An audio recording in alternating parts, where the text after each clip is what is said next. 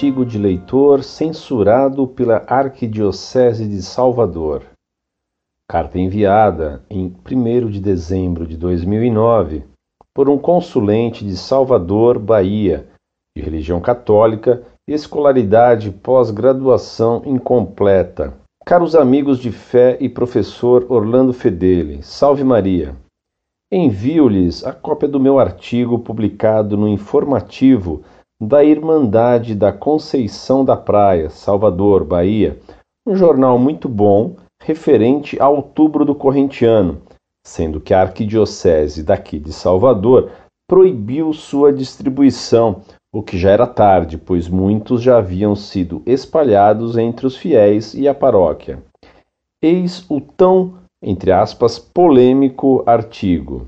Título: A crise da Igreja, fatores e elementos, a questão litúrgica e o rito de Paulo VI, Novos Ordo Missi. Primeira parte. Frase de Martinho Lutero, abre aspas. Se queremos destruir a igreja, temos que destruir a Santa Missa. Fecha aspas. Imagine o quadro: uma missa regida a guitarra, baixo, bateria, sintetizador e até zabumba.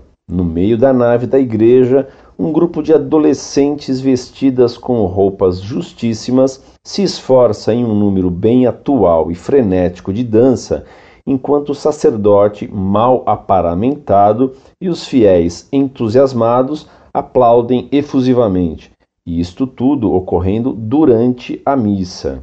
A situação descrita acima é comum em muitíssimas paróquias e pode ser tranquilamente encontrada em boa parte das cidades do Brasil e do resto do mundo.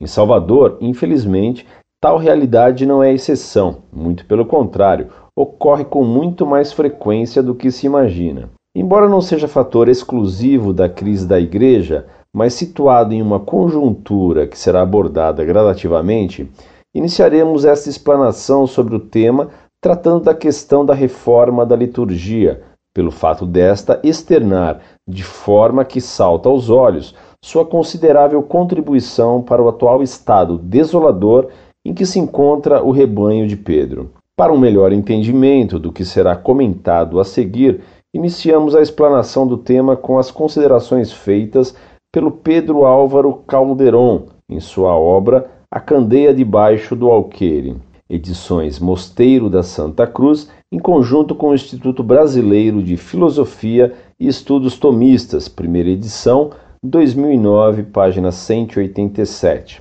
Abre aspas. A liturgia ou culto público da Igreja foi, ao mesmo tempo, um dos principais instrumentos de transmissão do depósito da fé e de sua impressão na alma do povo fiel. Muitas verdades de fé foram primeiro vividas na liturgia e só depois ensinadas pelo magistério. E a maioria dos fiéis diz mais uma genuflexão diante do Santíssimo que é a definição da transubstanciação.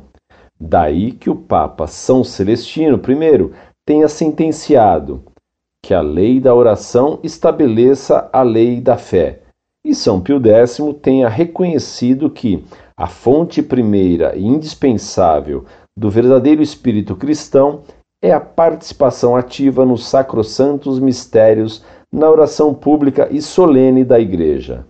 Ora, em maio de 1964, ainda durante o Concílio Vaticano II, que foi de 1962 a 1965, o Papa Paulo VI constituiu uma comissão de peritos, a qual foi encarregada da elaboração de um novo missal. De fato, o missal anterior tinha sofrido sua última reforma em 1962, durante o pontificado de João XXIII, mas sem grandes alterações em suas linhas gerais. A partir de 1965, passou-se a rezar a missa do Concílio Vaticano II, também conhecida como o Rito de 1965, que basicamente era o rito de São Pio V, rezado de modo mais enxuto e sem a repetição de algumas orações que estavam em duplicidade neste respeitável missal. Enfim, Até abril de 1969, a Igreja Latina utilizou o missal promulgado por São Pio V, Papa do século XVI, reconhecido como santo, o qual, em 1570, através da bula Quo Primum Tempore, regulamentou e canonizou o rito Damaso Gregoriano, também conhecido como rito romano, cujas origens mais bem delineadas remontam aos séculos IV, V e VI depois de Cristo. Embora alguns estudiosos cheguem a afirmar, não sem razão, que algumas das orações do antigo missal romano teriam sua origem no tempo dos apóstolos. São Pio V, na referida bula, determinou que a ninguém absolutamente estaria in literis permitido infringir ou, por temerária audácia, se opor à presente disposição de nossa permissão, estatuto, ordenação, mandato, preceito, concessão, indulto, declaração, vontade, decreto e proibição, e que, se, contudo, alguém tivesse a audácia de atentar contra estas disposições, incorreria na indignação de Deus Todo-Poderoso e de seus bem-aventurados apóstolos Pedro e Paulo.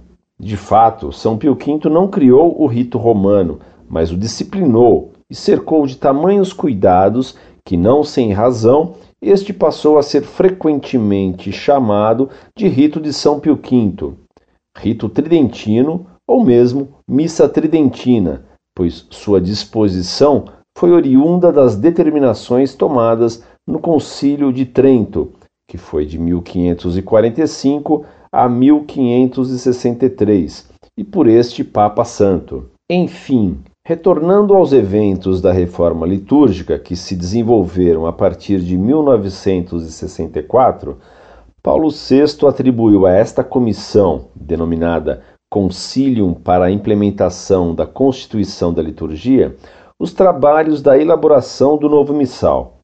Este concílio, o qual não deve ser confundido com o Concílio Vaticano II, embora seja oriundo de suas disposições, era um órgão que teve entre seus principais artífices Monsenhor Bunini, clérigo com reconhecidos conhecimentos em liturgia, mas de tendência altamente progressista e ecumênica, tanto que sua ação durante o início do Concílio Vaticano II foi tolhida por João XXIII e por setores da Cúria Romana, que o viam como excessivamente liberal e inovador. Após a morte de João XXIII, eis que Paulo VI, em uma atitude um tanto quanto inusitada, o reabilita e Monsenhor Bunini veio a tornar-se a alma e a mente por detrás da elaboração do Missal de 1969, promulgado por Paulo VI, e da trágica dessacralização que se seguiu.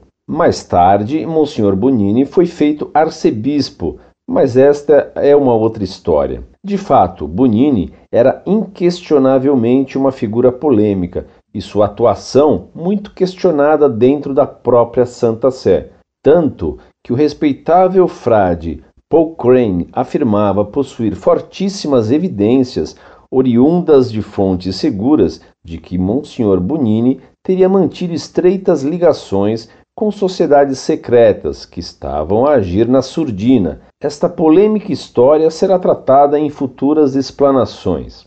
Mas retomemos ao assunto do concílio, encarregado da reforma da liturgia, no qual havia ainda a participação de peritos no rito latino e nos ritos orientais.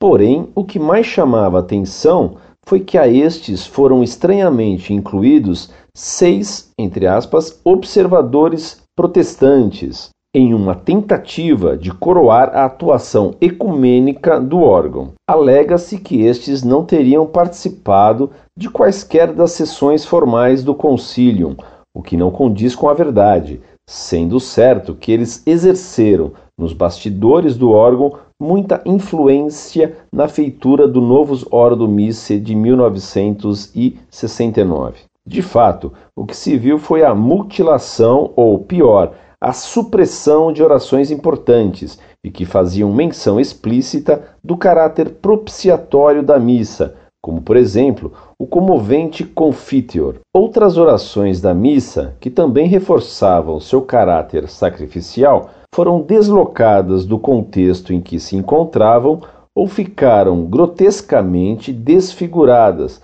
como por exemplo a coleta, passando esta a ser conhecida simplesmente como ofertório. Isto sem contar que se deixou de fazer a recitação do Salmo 42, do último evangelho e a oração a São Miguel Arcanjo, sendo todas estas belas orações impiedosamente varridas do novo missal. Diminuíram sensivelmente as invocações aos santos, os sinais da cruz e as genuflexões do sacerdote.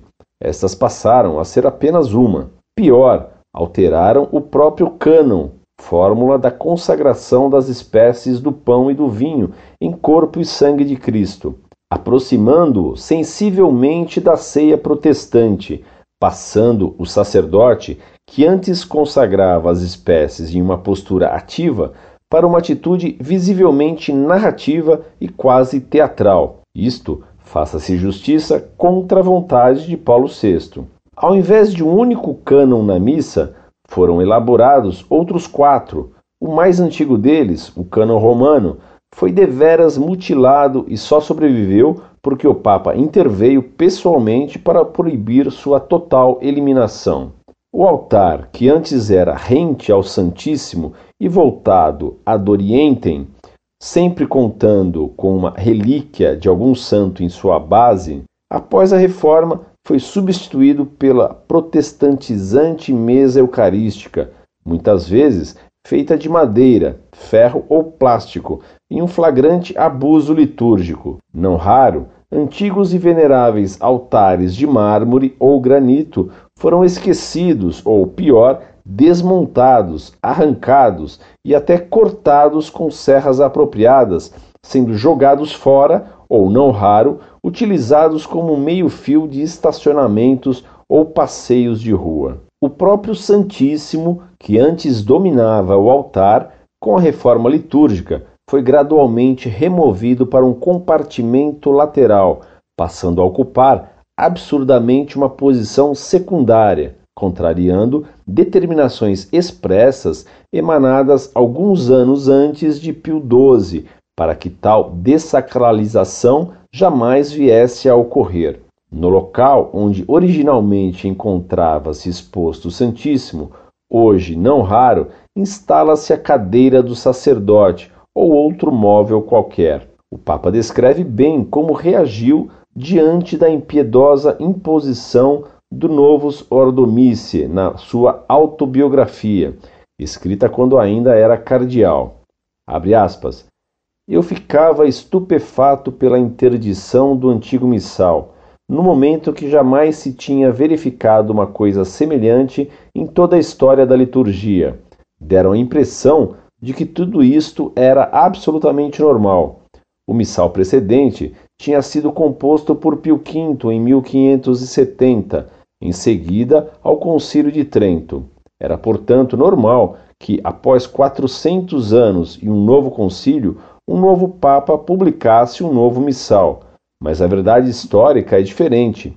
Pio V se limitara a fazer elaborar de novo o missal romano então em uso, como no decurso da vida da história, isto havia sempre sucedido no transcorrer os séculos. E muitos dos seus sucessores, do mesmo modo que ele, tinham elaborado novamente este missal, sem jamais opor um missal a um outro. Tratava-se sempre de um processo contínuo, a continuidade nunca era destruída. Joseph Ratzinger, La Mia Vita, minha Vida, páginas 111 a 112. É o mesmo Bento XVI que, no prefácio da magistral obra A Reforma da Liturgia Romana, de Monsenhor Klaus Gamber, 1919 a 1987, antigo mestre da Universidade de Ratisbona e amigo pessoal do Papa Ratzinger, nos diz textualmente e sem titubear sua abalizada opinião de exímio teólogo a respeito da reforma de Paulo VI. Abre aspas. A reforma litúrgica, em sua realização concreta, se distanciou demais de sua origem. O resultado não foi uma animação, mas uma devastação. De um lado, se tem uma liturgia que se degenerou em show, onde se quis mostrar uma religião atrativa, com a ajuda de tolices da moda e de incitantes princípios morais, com êxitos momentâneos no grupo de criadores litúrgicos e uma atitude de reprovação tanto mais pronunciada nos que buscam na liturgia não tanto o showmaster espiritual, mas o encontro com o Deus vivo, diante do qual toda ação é insignificante, pois somente este encontro é capaz de nos fazer chegar à riqueza de Deus. Fecha aspas. E prosseguindo em sua explanação mais adiante, conclui que, com a reforma litúrgica de Paulo VI, ocorreu que, no lugar de uma liturgia fruto de um desenvolvimento contínuo, introduziu-se uma liturgia fabricada. Escapou-se de um processo de crescimento e de devir para entrar em outro de fabricação. Não se quis continuar o devir e o amadurecimento orgânico do que existiu durante séculos. Foi substituído como se fosse uma produção industrial por uma fabricação que é um produto banal do momento. Esta foi uma mudança sem precedentes na história da liturgia, tendo ido muitíssimo além do que a grande maioria dos padres do Concílio Vaticano II visou quando eles votaram pela constituição do Sacrosanctum Concilium seis anos antes, assim como muitos deles atestaram. O resultado da devastação litúrgica está patente aos olhos de todas as pessoas, com um mínimo de discernimento dos fatos que se sucederam, igrejas que se esvaziaram, esfriamento gradativo da fé de muitos, isto quando atitudes histéricas, encenações teatrais despropositadas, números sensuais de dança, aplausos e línguas estranhas durante a missa não são encarados como manifestações de fé, e, em um sintoma mais que visível da crise, a queda nas vocações religiosas. Muitos que analisam o assunto da questão litúrgica afirmam, não sem razão, que o missal de 1969 traz consigo uma teologia nova, inquietante e repleta de ambiguidades, tanto que o próprio Padre Pio, famoso santo canonizado por João Paulo II e cuja vida foi pautada pelo amor à Eucaristia e repleta de milagres, em 1967, enquanto o novo missal ainda estava em fase de experimentação, pediu a Paulo VI, através do cardeal Ottaviani, prefeito do Santo Ofício, autorização para continuar a rezar o missal de São Pio V, alegando que o novo rito, que ainda seria implantado nos anos seguintes, trazia consigo questionamentos sérios e dúvidas muito inquietantes, as quais não existiam no rito anterior. Não precisamos dizer que o Padre Pio obteve tal autorização e continuou a celebrar sua missa normalmente. Seguindo esta linha de pensamento, merece ser mencionado que Jean Guiton, escritor, filósofo e admirador da nova teologia, era inclusive amigo pessoal de Paulo VI, asseverou, em matéria publicada no Observatório Romano, que o novo Zor do Misse, em vários pontos, possui estreita semelhança com a ceia calvinista. Com a intensa atenuação do sentido sacrificial e propiciatório e a equivocada exaltação da natureza protestantizante de ceia do Senhor, o que se viu foi que, com o novo missal, os fiéis ficaram cada vez mais privados do contato com o transcendente, enquanto abriu-se a guarda à criatividade do sacerdote, ou mesmo da equipe de liturgia de cada paróquia, sucedendo-se terríveis abusos litúrgicos, impensáveis no venerável rito anterior, e não raro verdadeiros sacrilégios. Em algumas paróquias, percebe-se que tornaram a missa praticamente um encontro social, uma confraternização de amigos ou mesmo uma baderna despropositada, regada a números de dança, histeria, línguas que se embaralham ou encenações em que o homem é o centro das atenções e não o mistério do sacrifício de Nosso Senhor na cruz. A música sacra, que antes dava a melodiosa e respeitosa ambientação ao sacrifício incruento de Cristo no altar, cedeu lugar a canções com a profundidade de um pires, tendo sido abandonado o venerável canto gregoriano e o belíssimo coral polifônico.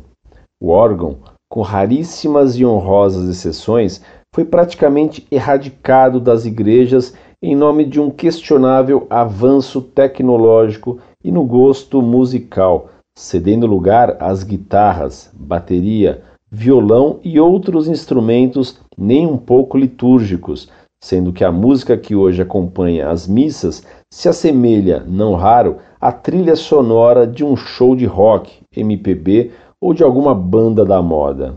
Assim, vimos uma liturgia respeitável, milenar, sacralizante e teocêntrica ser rapidamente varrida dos templos católicos e, em seu lugar, ser imposta outra, antropocêntrica, criativa, ecumênica, quase totalmente dessacralizada e resultante de uma tendência passageira. Em suma, um novo rito da missa foi praticamente fabricado e forçosamente introduzido na Igreja em detrimento do anterior, pondo de lado mais de um milênio e meio de um zeloso e gradual progresso que vinha ocorrendo na liturgia, demolindo-se o venerável edifício litúrgico do rito tridentino, e de algumas pedras encontradas no entulho construiu-se, juntamente com não pouco material estranho e questionável, outro rito no lugar, o Novus Ordo Missi. Após o novo missal, como diz Dom Aloysio Roque Opperman, arcebispo de Uberaba, Minas Gerais, em um artigo escrito no jornal informativo de sua diocese, abre aspas, quase todo celebrante se considerava habilitado para inovar, criar, mudar e acrescentar. Não sem razão, muitos fiéis manifestavam o seu descontentamento e a sua estranheza. Depois de melhores estudos, aos poucos a disciplina tornou a vigorar. Descobrimos sim que a criatividade é muito importante para haver boas celebrações, mas para o bem dos fiéis foi preciso reconhecer que as regras, os ritos estabelecidos precisavam ser rigorosamente observados. O rito não pode ficar à mercê da vontade do celebrante, sobretudo quando se trata da missa. Fecha aspas. O drama da questão litúrgica é de tal dimensão que o falecido vaticanista Romano Amério, em sua magistral obra Iota Unum, Estudo sobre as transformações da Igreja Católica no século XX, livro que foi ignorado quando do seu lançamento em 1985, mas que atualmente foi redescoberto com toda a força e é uma referência das mais abalizadas sobre as terríveis mudanças ocorridas na Igreja, nos diz textualmente, abre aspas, a reforma da liturgia católica é a obra mais imponente, visível, universal e eficaz saída do Concílio Vaticano II. Contradiz os textos da Grande Assembleia e se caracteriza pelo caráter anfibológico de suas prescrições, sobre a qual se exercitaram tanto a sutileza bicéfala de seus redatores como a hermenêutica posterior, que a causa da anfibologia dos textos apelava ao espírito do concílio. Fecha aspas. A respeito da contradição aludida por Romano Amério entre a reforma litúrgica de Paulo VI em face dos próprios documentos conciliares, este autor aduz, de forma clara e precisa, que a supressão do latim da liturgia já contradiz de imediato o próprio artigo 36 da Constituição Conciliar sobre Liturgia, que reafirma a necessidade da conservação do uso da língua e do rito latino.